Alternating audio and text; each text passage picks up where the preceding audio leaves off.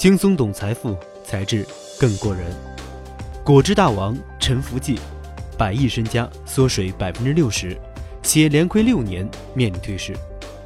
负债一百一十四亿，裁员超万人，连亏六年，停牌一年，面临退市风险。创始人身家从巅峰时超百亿，缩水百分之六十，跌出福布斯中国四百富豪榜。这是曾经叱咤商界的果汁一哥汇源如今的处境。作为昔日中国第一果汁品牌，成立不到三十年的汇源，为何从风光无限的行业巨头反转到如今的危机重重？其创始人朱新礼的经历，又给众多的高净值、超高净值人士带来怎样的启示？天价尾声遭叫停，千亿梦想止步。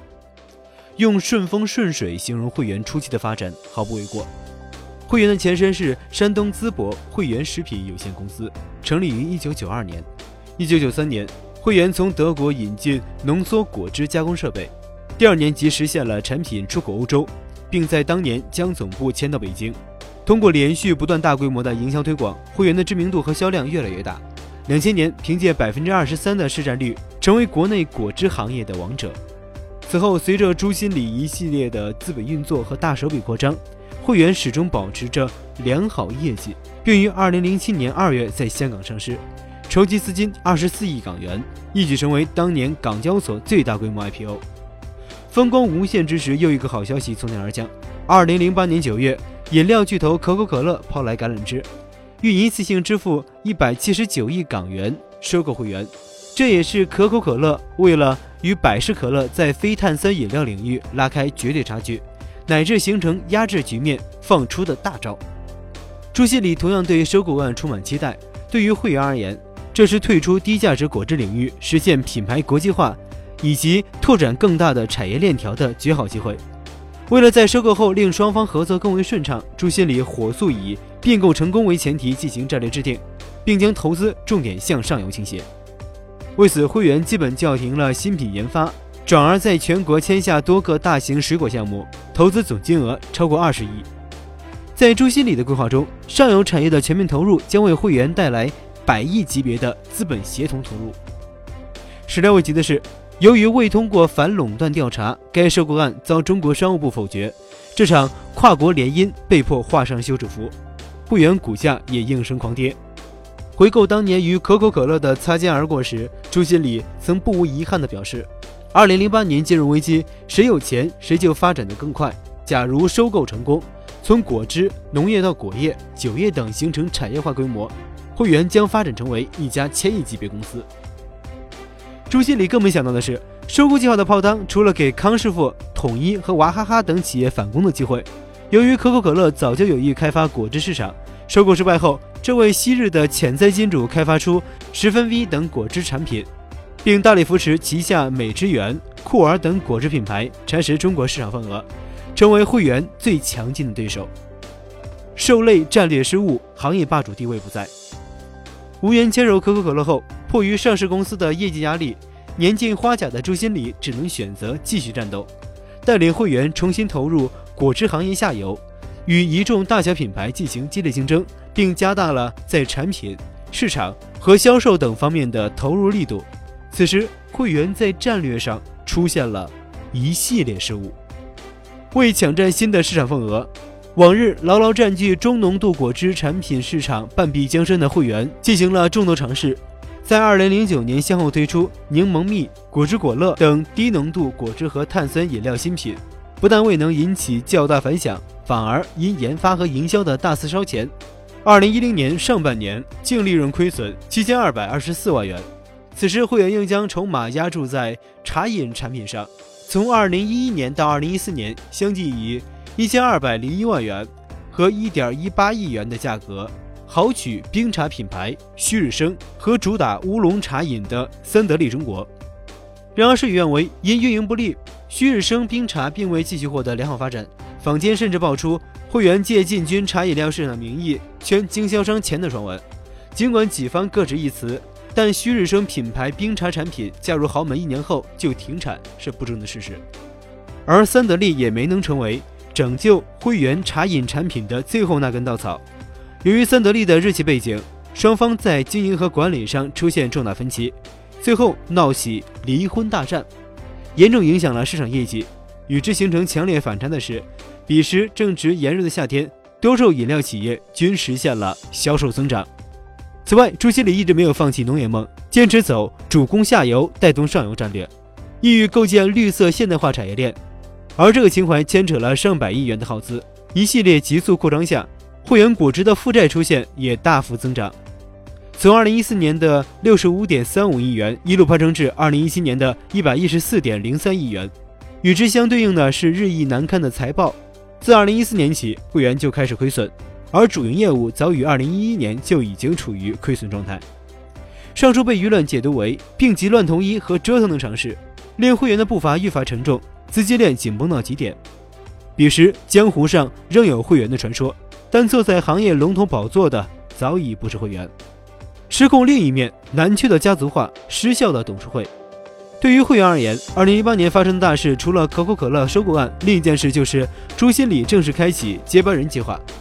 朱新礼有一子一女，长子朱胜华无意接班，加之并购案被否，陷入窘境。在集团高层团队中历练多年的女儿朱胜琴出任汇源果汁副总裁，与父亲一同肩负起带领汇源突出重围的担子。接班意味渐浓。此时，朱胜琴的丈夫也被朱新礼委任为汇源果汁副总裁，共同协助家族事业。朱新礼有较深的宗族观念，不止女儿和女婿，朱新礼的长子、胞弟、侄子等亲属都曾在汇源集团中占据重要地位。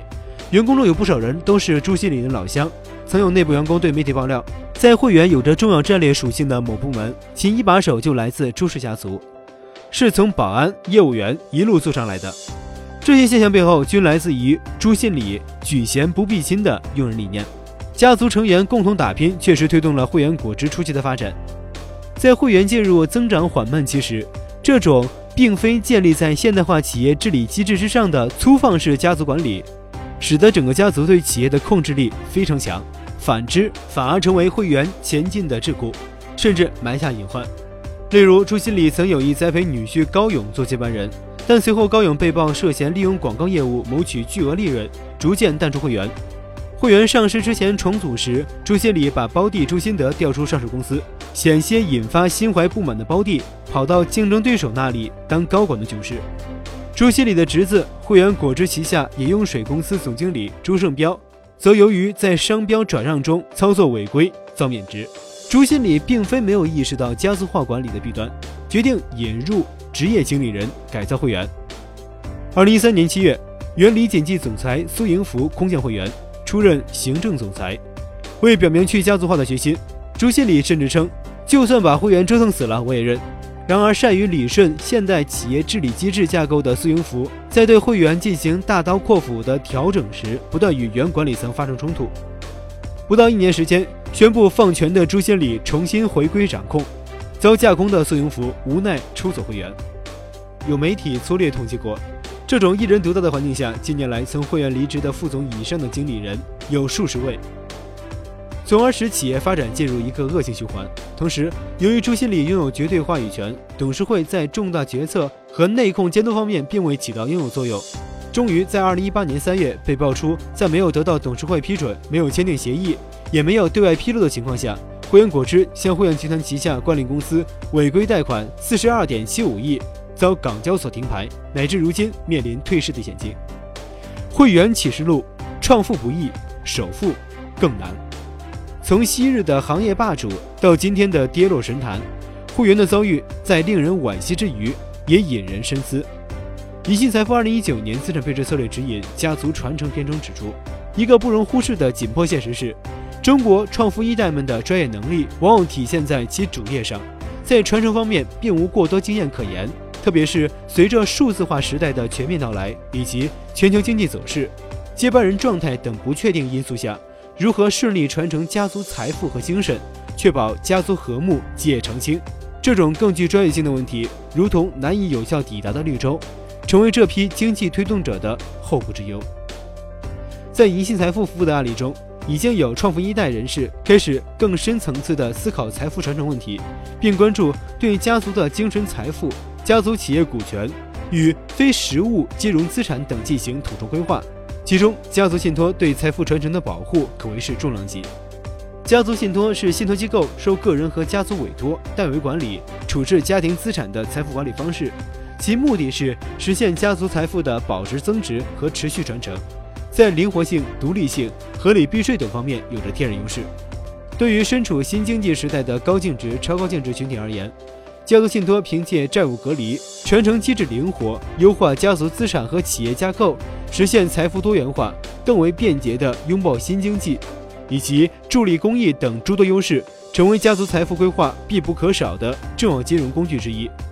将资产配置和信托架构的搭建同时进行，并根据时代变化动态调整架构，是更加成熟的财富规划方式，有效实现从创富到首富，在令财富增值和传承中，同时实现家族精神的有效传承。好了，今天的节目就到这里，轻松懂财富，才是更过人。我是杨涛，下期节目再见。